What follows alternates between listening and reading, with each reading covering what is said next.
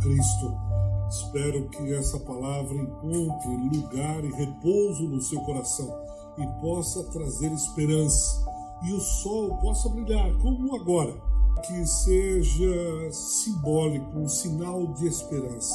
A luz brilhará, o sol resplandecerá, o sol da justiça sempre nos trará a esperança necessária, em nome de Jesus.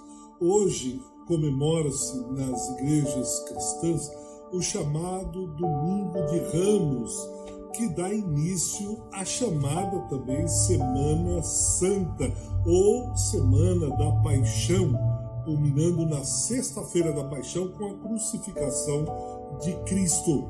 E eu queria falar hoje sobre a entrada triunfal de Jesus em Jerusalém, ou, como eu disse há pouco, Domingo de Ramos. Encontra-se em Lucas capítulo 19, dos versículos de número 28 a 44. Se você estiver com a sua Bíblia aí, Lucas 19, versículos de 28 a 44, ou também você pode acompanhar aí na tela. Vamos ver? E dito isto, prosseguia Jesus subindo para Jerusalém.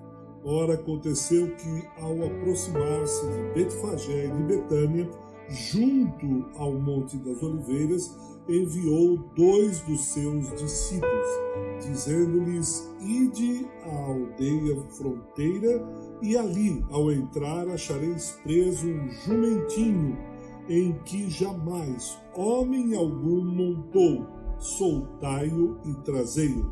Se alguém vos perguntar, por que o soltais? Respondereis assim, porque o Senhor precisa dele. E indo os que foram mandados, acharam segundo lhes dissera Jesus. Quando eles estavam soltando o jumentinho, seus donos lhe disseram: Por que o soltais? Responderam: Porque o Senhor precisa dele.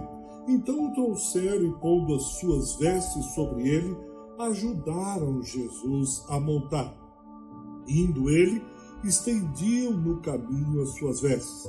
E quando se aproximava da descida do Monte das Oliveiras, toda a multidão dos discípulos passou, jubilosa, a louvar a Deus em alta voz por todos os milagres que tinham visto, dizendo: Bendito é o Rei que vem em nome do Senhor, paz no céu e glória nas maiores alturas. Ora, alguns dos fariseus lhe disseram, em meio à multidão: Mestre, repreende os teus discípulos. Mas ele lhes respondeu: Asseguro-vos que, se eles se calarem, as próprias pedras clamarão. Quando ia chegando, veio à cidade, chorou e dizia: Ah, se conheceras por ti mesma ainda hoje o que é devido à paz, mas isto está agora oculto aos teus olhos, pois sobre ti virão dias em que os teus inimigos te cercarão de trincheiras e por todos os lados te apertarão o cerco e te arrasarão e aos teus filhos dentro de ti. Não deixarão em ti pedra sobre pedra, porque não reconheceste a oportunidade da tua visitação. Amém. Que Deus abençoe a leitura da sua palavra.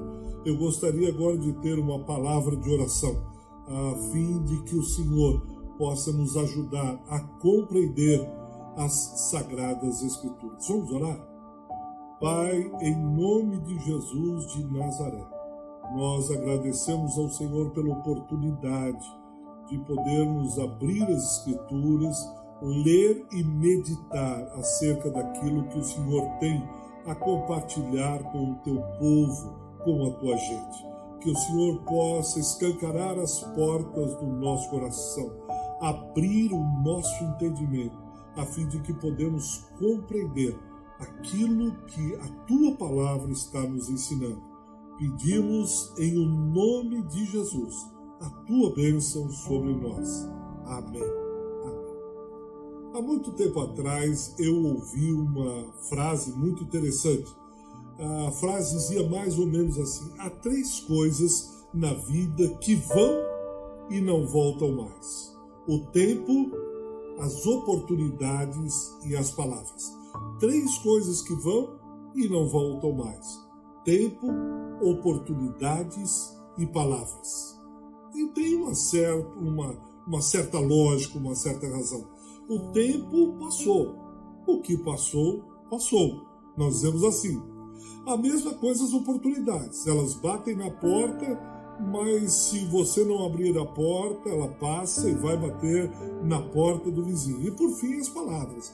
Nós falamos algumas coisas e depois que falamos, passou e não trazemos mais de volta as palavras.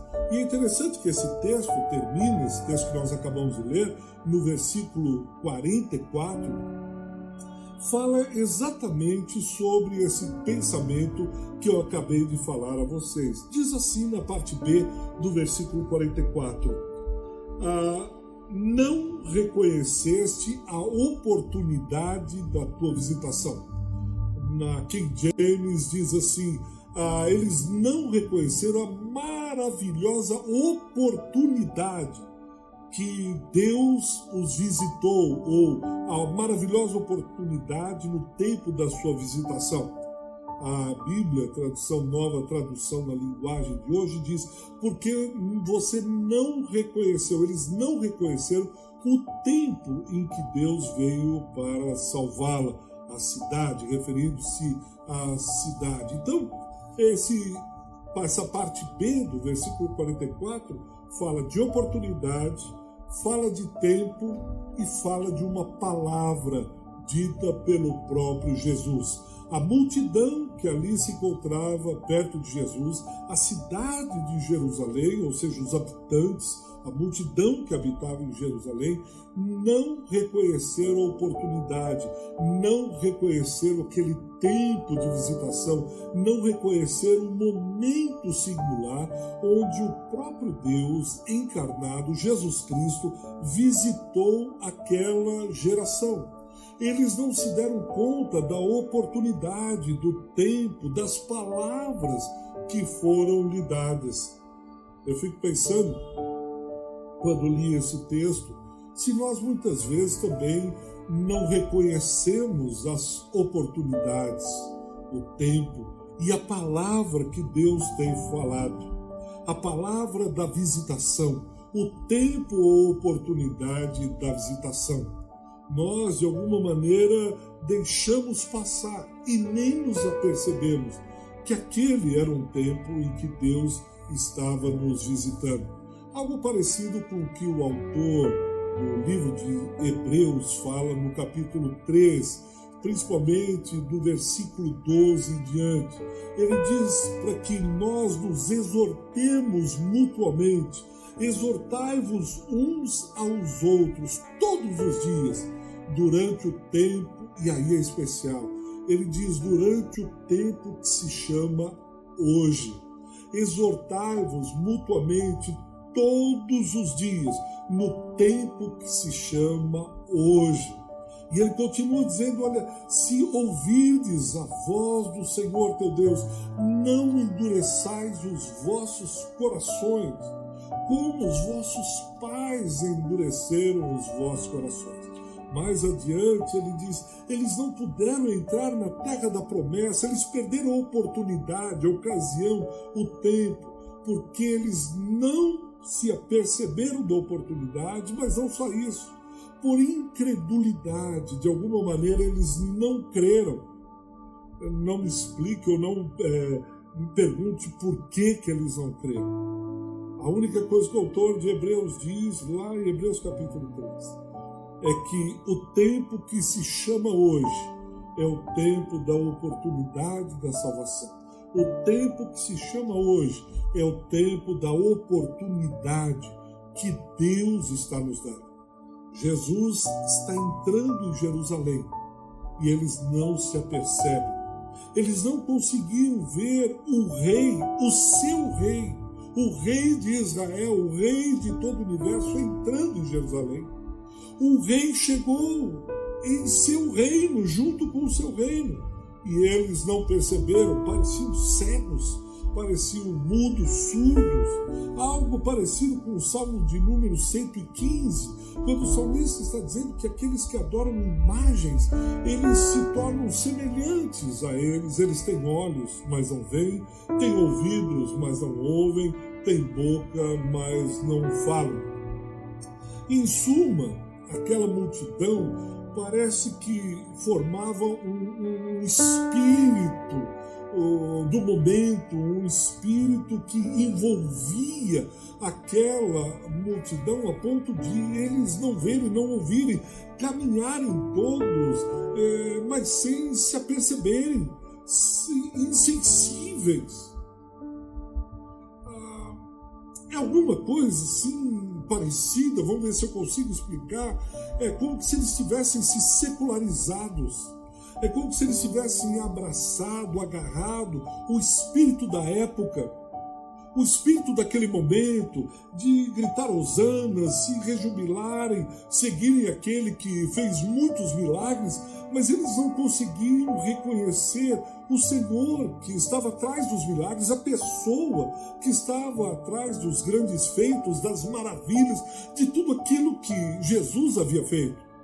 Eles estavam lá acompanhando Jesus, mas de alguma maneira Jesus não estava no coração deles. Eles perderam o tempo da visitação.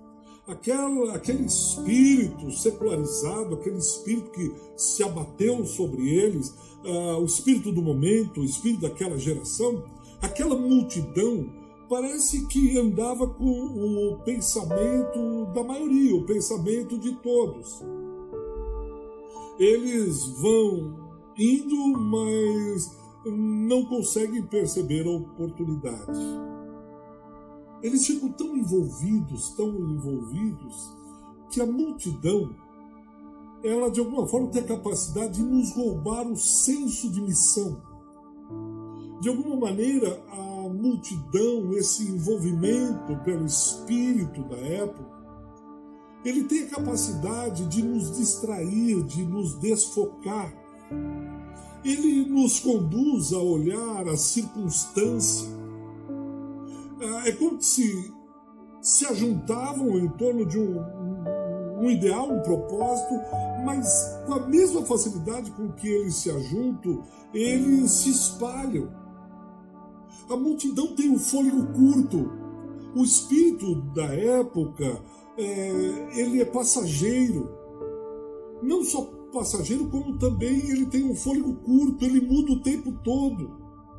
Deixa eu dar um exemplo. É aquela multidão que se aglomera para ver o seu time jogar bola, ou ir acompanhar o seu time até o aeroporto, ou recepcioná-lo depois de uma grande vitória. Muito bem, eles se ajuntam àquela aglomeração, o pai leva o filho, etc, etc, mas se ajuntam lá simpatizantes, você vai ver lá gente que foi por curiosidade, você vai ter os fanáticos, você vai ter de tudo ali.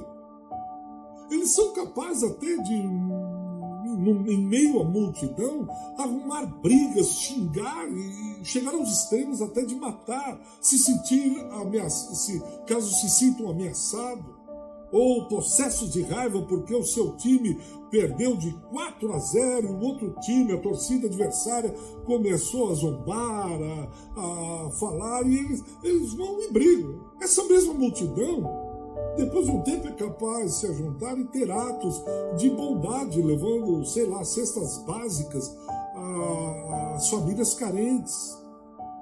O versículo 37 diz que essa multidão de, de discípulos estavam juntos, mas não necessariamente a multidão nos dá coerência ou ela faz com que hajamos de, de maneira sensata. Eles estão jubilando, cantando em alta voz, etc. Mas essa mesma multidão, no capítulo 23, um pouco mais para frente, no versículo 21, quando inquiridos acerca uh, por Pôncio Pilatos se deveriam soltar Barrabás ou Jesus, essa multidão grita: Barrabás! Barrabás. Essa mesma multidão que gritou Hosanas, bendito que vem em nome do Senhor, bendito é o rei que vem em nome do Senhor, paz no céu e glória nas maiores alturas. Essa mesma multidão é que vai gritar: crucificam, crucificam. Essa multidão é absolutamente propensa às circunstâncias. Ora ela canta, ela aclama Jesus como rei, e ela mesma, junto com os religiosos, diz para crucificar a Jesus. Em outras palavras, a multidão é instável, ela é heterogênea, ela é uma massa disforme.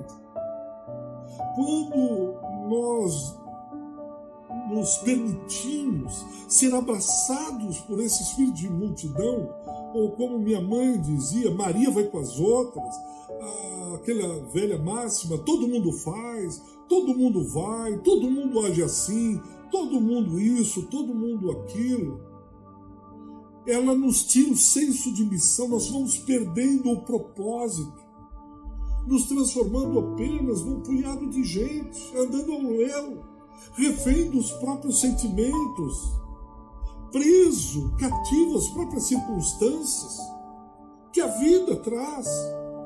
Não há coerência de vida, não há missão, não há credo, não há fé, não há propósito, não há missão. Simplesmente a multidão anda. Ora canta, ora chora, ora se rejubila, ora grita crucifica.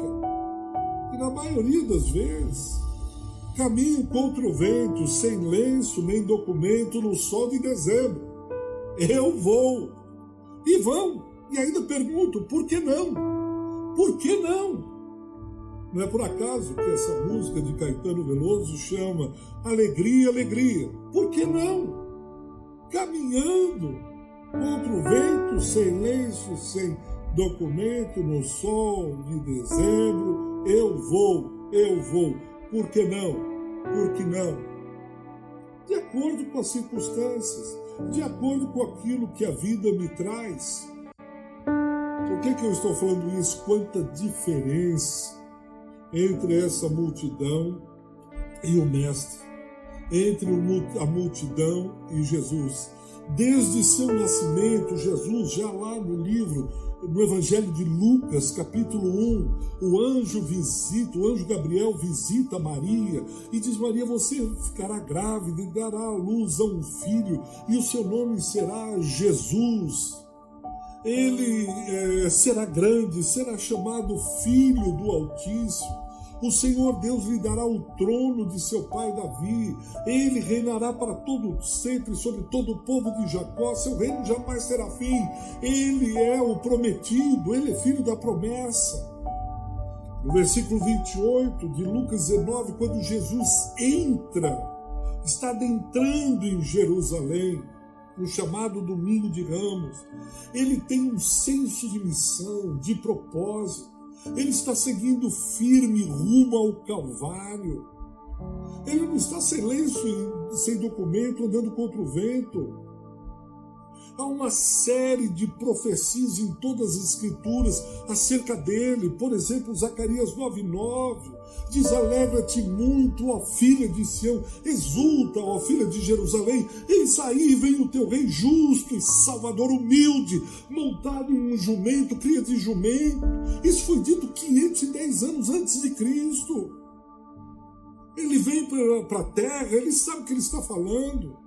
Daniel 9 fala sobre a morte do ungido. Ele tem uma agenda. A circunstância, a diversidade, a dificuldade vem, é verdade. Mas ele segue rumo àquilo que Deus tem para a vida dele. A multidão, ao contrário, ela desconhece promessas. Basta qualquer coisa ao seu redor acontecer algo mais pesado, algo mais duro, ah, parece que as promessas se esvaem e mais uma vez voltamos à multidão e ficamos ao sabor do léu. Não, nós não estamos assim. Não, nós não estamos ao sabor do vento. Por favor. Nós, como Mestre Jesus, sabemos, nós temos esperança no futuro. O apóstolo Paulo é claro nisso. Para mim, viver é Cristo, o morrer é lucro. Há uma esperança sobre o que acontecerá com a vida dele. A vida dele não está reservada, a vida dele não está, não se termina, não, ou não é terminada aqui na terra, não acaba aqui. Veja lá o versículo de número 41. Veja como Jesus sabe exatamente o que está fazendo e para onde está indo. Ele chega em frente a Jerusalém e ele chora. Ele chorou duas vezes. Uma quando soube da morte de Lázaro, chega à frente onde Lázaro, onde está o corpo de Lázaro. E a segunda vez quando ele chega em frente a Jerusalém, ele chora. Ele chora. Jesus chorou, há sentimentos. Ele tem, ele sabe ao certo onde ele está andando, ele sabe o que Deus, o Pai, tem para a vida dele, mas ele não é desprovido de paixão, de sentimentos, ele chora ele agoniza, ele pranteia. Ao contrário da multidão, há uma desconexão completa entre os sentimentos de Jesus e os sentimentos da multidão. E por que, que eu estou falando isso? Porque Jesus ele tem um, um sentimento, uma expectativa, uma esperança, uma visão de que as coisas não são, ah, não acontecem somente agora, que é, esse espírito de momentaneidade não como a multidão, como aquele que não tem Deus no seu coração, que ele anda e vivendo o dia de hoje, não sabe, mas não sabe de nada, pelo contrário ele sabe o que acontecerá 70 anos depois sobre Jerusalém. Aquela multidão que estava cantando, rejubilando, etc., e Jesus chorando. Porque eles não reconhecem o tempo, a oportunidade da visitação, e no versículo 42 vai explicando algumas coisas, o choro dele. Primeiro, lá no versículo 42, diz: Ah, se vocês conhecessem, se vocês pudessem conhecer ainda hoje o que é devido à paz. Vocês não entenderam o príncipe da paz que está aqui com vocês, o Sachalom de Israel. Vocês não estão conseguindo enxergar, e ele fala isso aqui a Jerusalém, Jerusalém, cidade da paz. Ele está falando, mas cidade da paz, vocês não reconhecem o príncipe da paz, o rei dessa cidade? Quantas vezes eu e você ficamos num estado completamente é, neurotizante, aflito. Claro, isso é humano, eu não estou condenando, pelo amor de Deus, você. Eu não estou julgando você. Mas parece que as palavras de Cristo, o príncipe da paz, ecoam no nosso coração dizendo: reconheça o príncipe da paz está aqui o Rei da Paz. Vocês estão buscando paz nas últimas notícias, paz numa estabilidade financeira, paz no emprego duradouro, paz no casamento, paz nisso. Eu sou a vossa paz. Sou eu o príncipe, o shalom de Deus. Eu sou o próprio shalom. Mas mais adiante, Ainda no versículo 42, ele diz: Mas isso está agora oculto aos teus olhos. No versículo 42, eles não enxergam, eles não veem, os olhos deles estão tapados. 2 Coríntios 4,4 diz que o inimigo cegou-lhes, colocou como uma venda nos olhos para que não lhes resplandecesse a glória de Deus. Mas nós somos libertos, os nossos olhos foram abertos por Cristo. O que que os teus olhos têm visto? O que que os teus olhos têm enxergado? Onde estão colocados os teus olhos? Eu sei que você está pensando, os meus olhos estão fitos no autor e consumador da minha fé. É isso mesmo. Jesus chora lá no versículo 43, ele diz: Porque sobre ti virão dias em que os teus inimigos te cercarão, porque vocês vão reconhecer o tempo da visitação. Eu estou vendo lá na frente, porque vocês fecharam o coração de vocês. quando lá na frente é, Pilatos diz: Quem vocês querem que solte? Querem que solte Barrabás ou Jesus? Eles dizem: Solte Barrabás. Pilatos não quer, quer salvar Jesus, quer que Jesus seja liberto. Ele diz: Caia o sangue desse justo sobre as nossas cabeças. Segunda Pedro, é, o apóstolo diz: Ele não quer que ninguém se perca.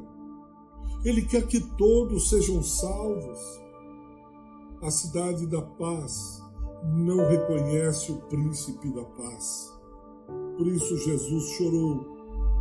Eu fico imaginando se ele não chora hoje por mim e por você, dizendo: Fala ao meu povo, fala aos meus filhos, que o príncipe da paz habita no coração deles. Fala que o rei da paz entrou um dia na cidade, no templo que é esse meu filho, no templo que somos nós. Deus traga sobre nós a paz nesses tempos de tanta turbulência. Príncipes da paz, traga paz nesse período de tanta instabilidade, de medo, de terror, de pânico, de insegurança. Nós não queremos estar cegos nós não, está, não queremos estar com os ouvidos tapados e os corações endurecidos. Hoje nós queremos reconhecer, Senhor, como povo de Deus, como multidão de Cristo, multidão dos santos, dos salvos, dos filhos de Deus, que o Senhor reina, reina a paz nesse que está com o coração, Senhor, turbulento que não consegue dormir muitas noites de tanta preocupação, de tanta aflição na alma, príncipe da paz, nós suplicamos, entra no coração desse irmão em nome de Jesus. Em nome de Jesus. Quem sabe hoje não é esse dia de visitação. Eu fico imaginando, fico vendo as redes sociais, ah, se esse tempo de turbulência nós não precisamos trazer de volta o príncipe da paz ou trazer à tona. Eu acho que alguns estão percebendo isso. No meio dessa pandemia que nos aflige, quantas igrejas estão deixando né, as suas lives com brincadeiras, com oba-oba, estão começando a fazer lives de oração. Os pastores estão indo para fazer lives, não de oba-oba, mas parece que desde março do ano passado a gente está voltando né, ao centro e começando a peneirar, a, averiguar o que realmente importa, que é a oração, que é a vida no altar. É impressionante como segunda, o segundo livro de Crônicas, capítulo 7, versículo 4, se o meu tempo, se o meu povo que se chama pelo meu nome, ele voltou à moda novamente. Agora a gente entra na oração, a gente vê as redes sociais, uh, o pessoal profetizando, segundo Crônicas, capítulo 7, versículo 4. E se nós nos arrependermos, Deus irá nos visitar e etc. Glória a Deus por isso. Quem sabe nós não estamos vivenciando esse momento da visitação saindo daquele frenesi da multidão, porque a multidão é movimento, ela vai e vem, por isso são chamados movimentos.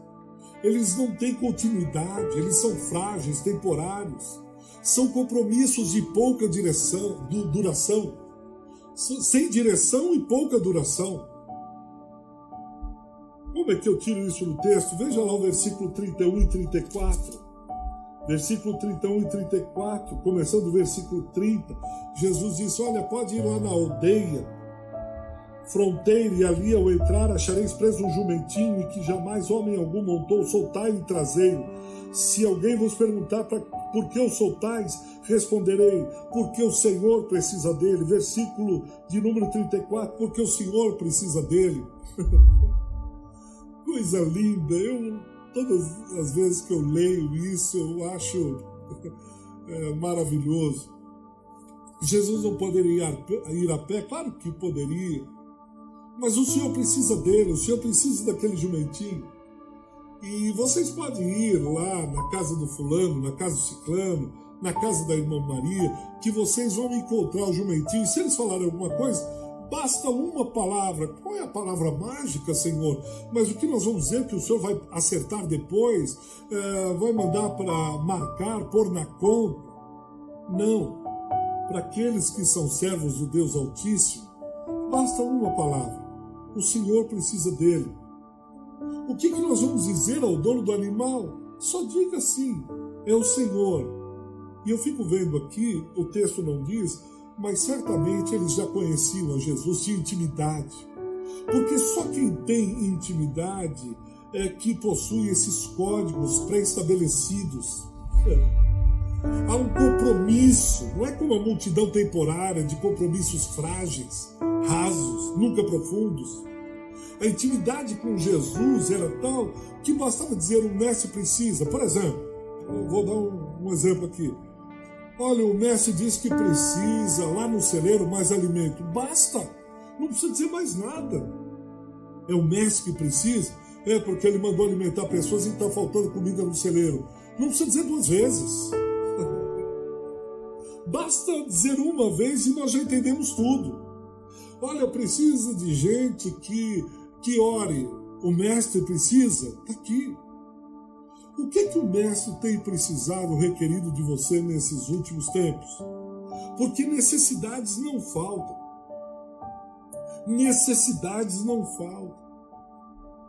Mas para aqueles que têm intimidade com Cristo, basta um código, basta uma palavra.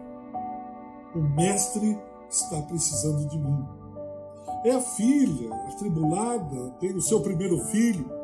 E o marido diz: Mas como nós vamos dar conta? Não tem como pagar uma babá, não tem como fazer isso.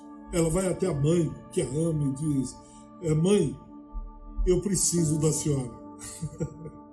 não precisa dizer duas vezes para a mãe. Não precisa dizer duas vezes. A mãe diz: Filha, o que é que você precisa? Eu preciso que a senhora olhe o nenê. Tá bom ah, o filho que chega para o pai e diz: Pai, eu me meti numa situação difícil, eu estou precisando de X reais. Você precisa, meu filho precisa. Quando a gente ama e tem intimidade, quando a gente ama e tem intimidade com o mestre, quando a gente ama e tem intimidade com uma pessoa, quando a gente verdadeiramente ama, a pessoa só liga e diz: Eu preciso que você faça isso. Não precisa explicar. Não precisa dizer muita coisa. Você está precisando de mim? Não precisa de muita conversa. Não precisa assinar uma promissória. Não precisa assinar um contra-cheque. Não precisa fazer um depósito calção. Eu amo o mestre, o senhor precisa. Eu deixo tudo para trás. Qualquer outra coisa se torna secundária. Do meu jumento que você precisa, da minha jumentinha, é. E agora, a coisa bonita que eu admiro demais é que esses homens participaram da promessa do propósito divino. Lá no céu nós veremos quem eram os donos que decidiram ser usados por Deus. Por isso é que Paulo vai dizer que nós somos cooperadores de Deus. Esses homens cooperaram eu creio que há uma visitação nesses dias sobre os filhos de Deus. São tempos difíceis, são tempos trabalhosos, são tempos doloridos, chegam a meter medo em muita gente. Mas é no meio desse turbilhão todo que alguns se levantarão e, dizer, e vão dizer: Senhor, o que é que o Senhor precisa? Senhor, dá-me a oportunidade de ser usado pelo Senhor. O que é que o Senhor precisa de mim? O que é que eu tenho que posso dispor? O que é que eu tenho que posso colocar aos teus pés? Basta que o Senhor diga: Eu preciso dele. Eu queria que você pensasse um pouco nisso. O que é que no meio disso tudo você pode dispor?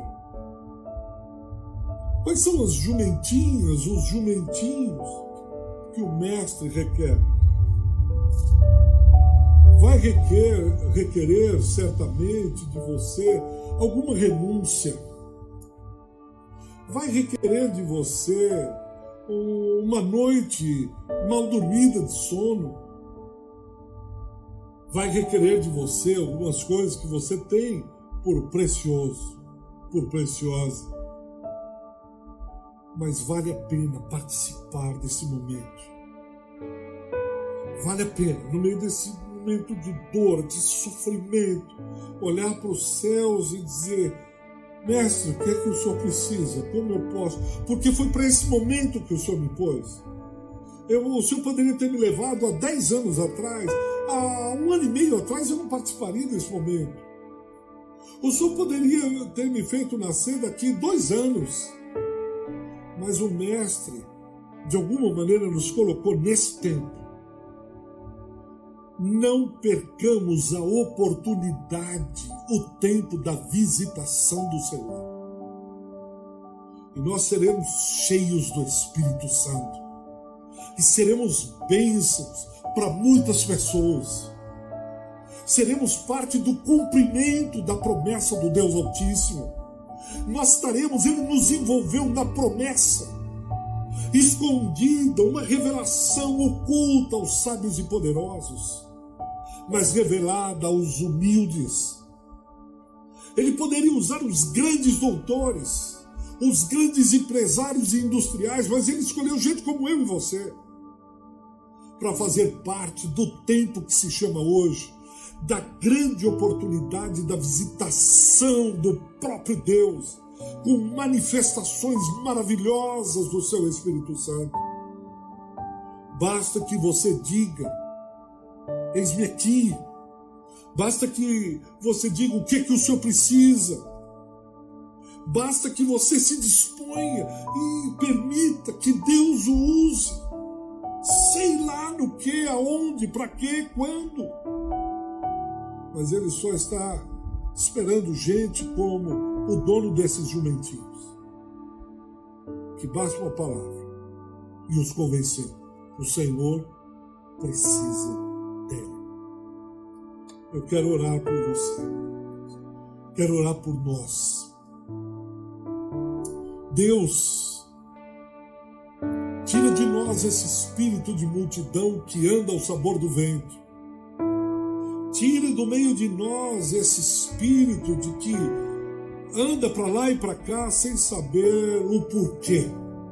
E ainda pergunta por que não? Creio que o Senhor tem algo reservado a nós.